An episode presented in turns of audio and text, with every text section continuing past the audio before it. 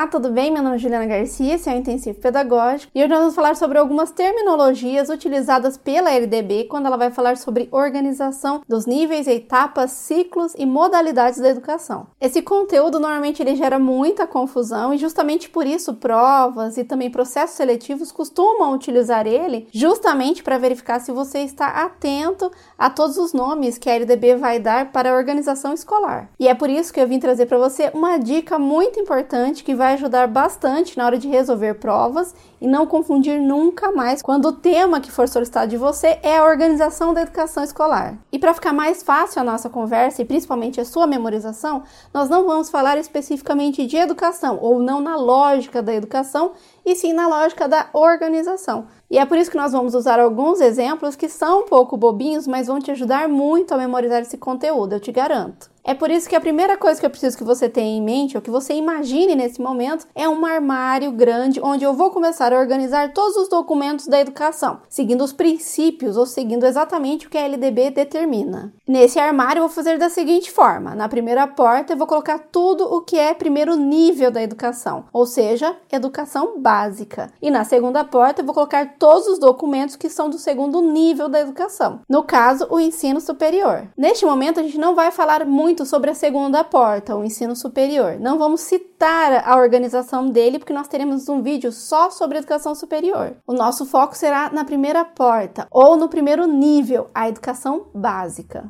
Abrindo essa primeira porta, o primeiro nível da educação, lá nós teremos três gavetões, que serão as três etapas da educação. Então, todos os documentos referentes às três etapas eu colocarei cada um dentro da sua gaveta. Mas é importante você saber que além de eu ter três gavetas, dentro de cada gaveta eu também terei meus organizadores. E eu também terei que ter isso em mente. Mas vamos aos poucos. Vamos à primeira gaveta. A primeira gaveta é a entrada nossa na vida escolar, que é a educação infantil. A educação infantil, ela possui dois momentos. É por isso que eu terei dois organizadores dentro dessa gaveta. Primeiro momento ocorre dos 0 aos 3 anos é a creche. E o segundo momento é 4 e 5 anos, onde eu tenho a pré-escola. Ou seja, dessa primeira etapa da educação, vamos para a segunda etapa da educação, que é o ensino fundamental, que é aquele que ocorre dos 6 aos 14 anos. E qual é a organização dessa segunda gaveta? Qual é a lógica que vai ter dentro dela? A resolução 74 de 2013 vai dizer que essa gaveta, o ensino fundamental, é dividido em três ciclos. É por isso que eu terei três organizadores. No primeiro organizador, que é o ciclo da alfabetização, eu vou guardar tudo tudo que está relacionado do primeiro ao terceiro ano. No segundo organizador, que é o intermediário ou ciclo intermediário, eu vou guardar todos os documentos relacionados às turmas do quarto ao sexto ano. E o último organizador, que é o ciclo final do ensino fundamental, eu guardarei todos os documentos do sétimo e do nono ano e também fecho essa gaveta, eu fecho essa segunda etapa da educação. A última gaveta é o ensino médio e lá não tem nenhuma divisória, é só um único gaveta gavetão mesmo onde eu jogo tudo. Então, só para a gente revisar, temos dois níveis, duas portas. Quando eu abro a porta da educação básica, eu tenho três gavetões ou três etapas da educação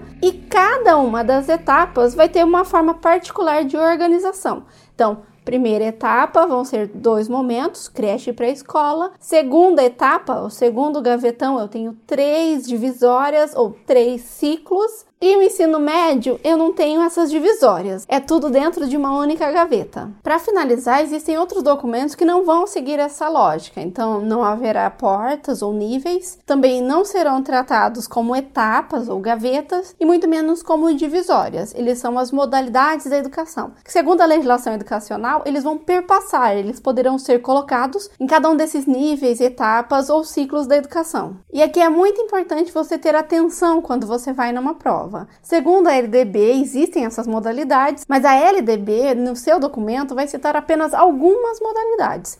Se você quiser saber realmente quais são as modalidades, o documento que você tem que pesquisar ou verificar são as DCNs, as Diretrizes Curriculares Nacionais. Mas é claro que eu já fiz essa pesquisa e eu vou trazer para você agora quais são as modalidades da educação. E as modalidades são educação especial, educação de jovens e adultos, educação profissional e tecnológica, educação à distância, educação do campo, indígena, quilombola e educação em estabelecimentos penais. E é por isso que elas vão ocorrer em qualquer uma das gavetas. Por exemplo, dentro da etapa 2, ensino fundamental, eu posso ter educação do campo, ou eu devo verificar as características do campo para oferecer essa etapa. O mesmo vai ocorrer para a educação indígena ou também a quilombola.